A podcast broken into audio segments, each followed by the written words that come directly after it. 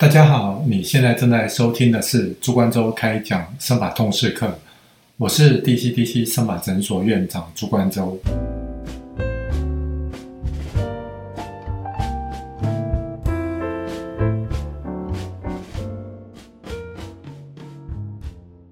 大家好，我是 DCDC 生法诊所院长朱冠周。那我们今天邀请的来宾是号称在 DCDC 最正的咨询师孟轩，不是号称，真的是最正的咨询师孟轩，是我们里面最高也最正的咨询师。那我们今天轻松一点，那我们先从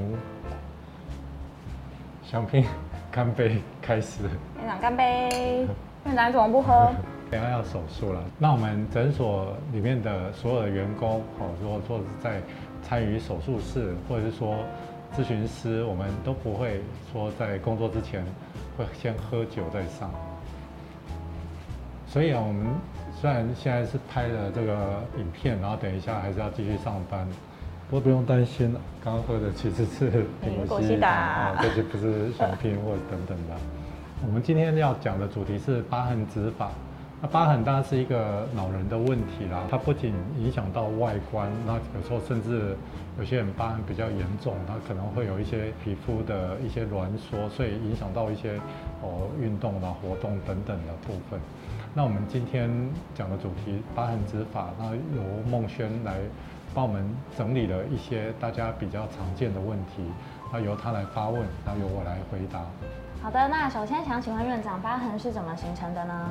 那疤痕的话是伤口之后愈合的一个结果。哦，那我们知道皮肤的话分成表皮、真皮、皮下脂肪。那你一旦受伤了之后，它这个伤口在修复的过程里面，它会有一系列的步骤。哦，可能一些血管的新生，哦，因为受伤之后有一些血管的损伤。那你如果说要让这个伤口愈合快的话，它会有一些新生的血管，然后之后会有一些皮肤的纤维母细胞的重组以及再生。那这个在重组以及再生的过程里面，它会有一些纤维化的过程。那慢慢的话，这个伤口愈合了之后，可能表面的话，有时候留下来的话，会有一些是像色素沉淀，哦，就是你有一些印子，哦，就是受伤之后，像有时候痘疤，那就是一个印子。然后甚至有时候会有一些白色啊，稍微有一点点浮起，或者说甚至白色稍微有一点点微缩，哦，微微缩性的疤痕，或者说是。肥厚性的疤痕，那像有些病人的话，他的纤维母细胞它可能特别活跃，它在伤口愈合的过程里面，它会刺激到它，它会一直不断的一直细胞分裂，一直再生重组，所以变成是一个我们讲的蟹足肿，哦，就是越来越硬，越来越厚，那甚至范围还会逐渐往两边延伸，这些都是属于疤痕的一种。当然，里面的话属于色素沉淀留下的印子，哈，它有时候是细胞有一些受伤，然后变成一些色素掉到皮肤底下，那需要时间慢慢把它代谢掉。那有些地方的话是有经过一些纤维母细胞的增生，所以它皮肤变硬变厚。当然，这部分的话，它会造成一些美观上的问题。那如果说这个疤痕，有时候刚好是在头头顶上，或者说本来有头发覆盖的地方，但是你在受伤的过程，可能有一些毛囊的细胞因为受伤破坏掉了，所以那个地方不长头发，但是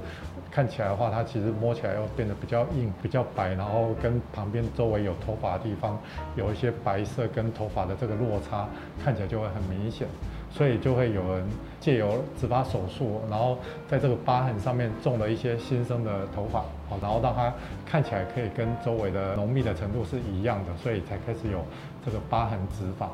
再来想请问院长，疤痕植发有什么难度呢？像教科书上都会说，哦，疤痕植发它的存活率会比较差一点，哦，它的存活率比较差的话，当然有几个方面，第一个当然是皮肤底下它有一些纤维化，我们讲 fibrosis。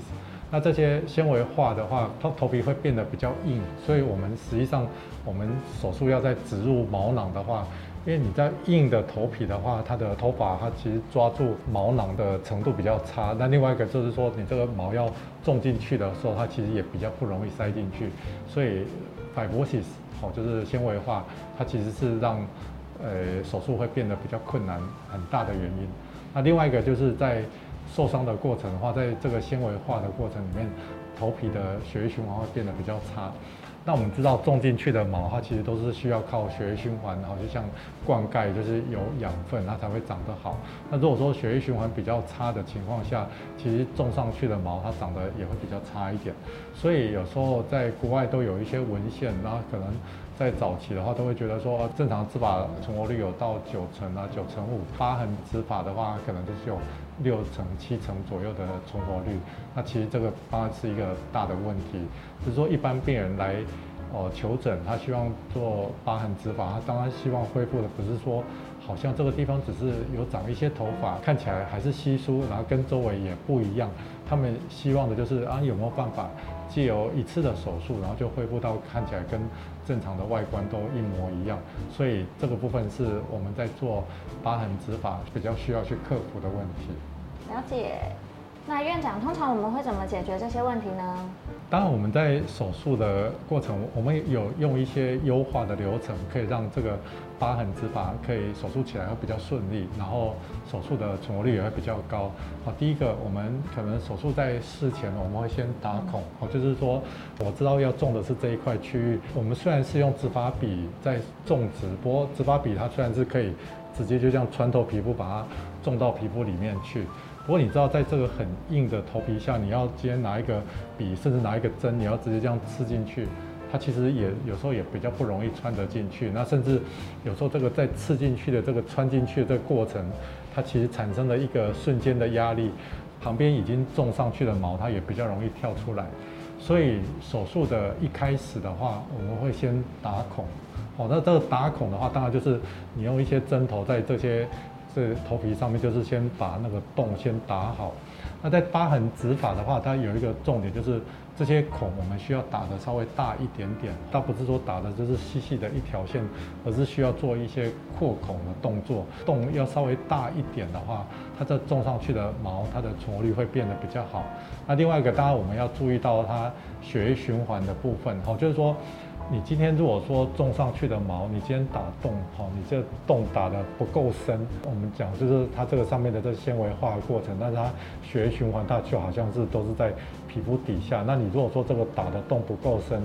就好像我们在凿井，你凿的井不够深，它其实底下的水是不会出来。今天假设上面的这个岩石，那我们知道这个岩石底下是有这个水在下面，可是你如果说在这个岩石中间打了一个洞。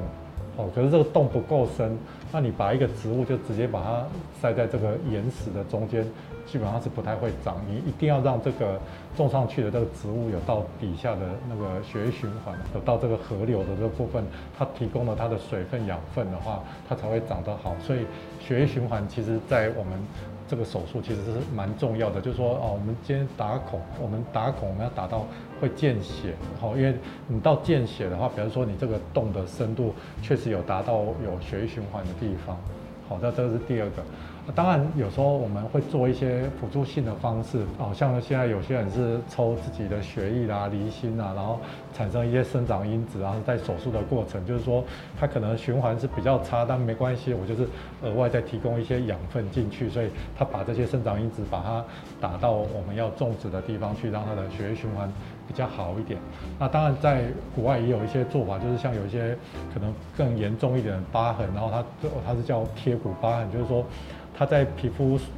当初受伤的过程，可能里面的真皮层啊，一些皮下脂肪都破坏掉了，在这表皮就直接贴着那个呃骨骨头上面。那这种叫贴骨疤痕，它皮肤底下是几乎没有什么厚度。那他们可能在手术之前的话，从身体其他地方抽脂。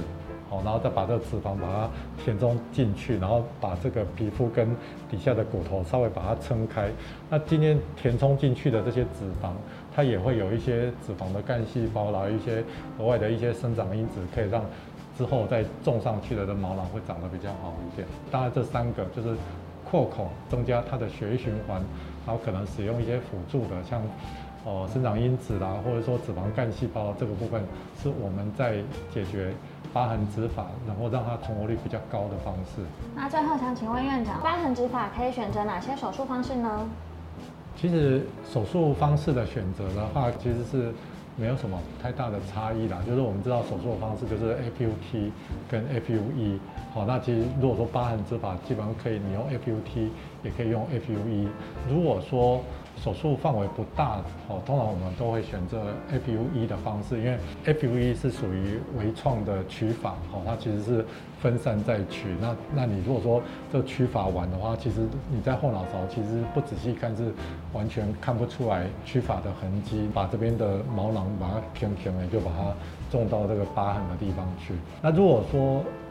像这种有有时候病人他其实疤痕不大，然后如果说你又做了。FUT 的手术好像你旁边多切了这一道，然后最后变成是细细的一条线。那虽然这边拿出来毛，好像把这个疤痕你把它种密了，原本就是一个圆的疤痕啊，种密了，看起来跟正常一样。可是后面又多了一道细细的一条线的疤痕，所以通常范围不大的话，我们就比较不会去想要用 FUT 的手术来做。那如果说是范围面积比较大的话，有时候我们可能就会考虑啊，加上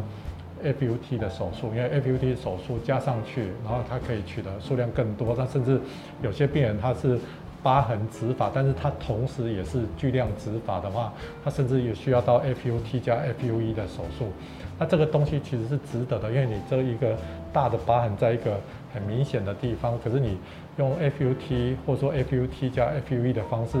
取到足够的数量，那其实后面取到足够的数量，它后面即使是 FUT 的这疤痕，它其实只剩下细细的一条线。那但是细细的一条线，其实在后枕部是看不出来。那如果说这边取的足够的数量，把前面这些比较哦巨大的这皮肤缺损的部分，把它种植起来，其实还是可以得到很大的外观上的改善。所以我们在选择。什么样子的方式的话，当然我们会从许多个点去考虑，但并不会说是只单纯说啊，我就是只用 FUE 或者我只用 FUT 这样子。今天谢谢院长帮我们回答这么多有关疤痕植法的相关问题。今天的影片就到这边喽。如果喜欢的话，欢迎按赞、订阅、加分享，并持续追踪我们的频道。我是 DCDC 最正的咨询师孟轩。我是 DCDC 生马诊所院长朱冠洲，你想有法，我有办法。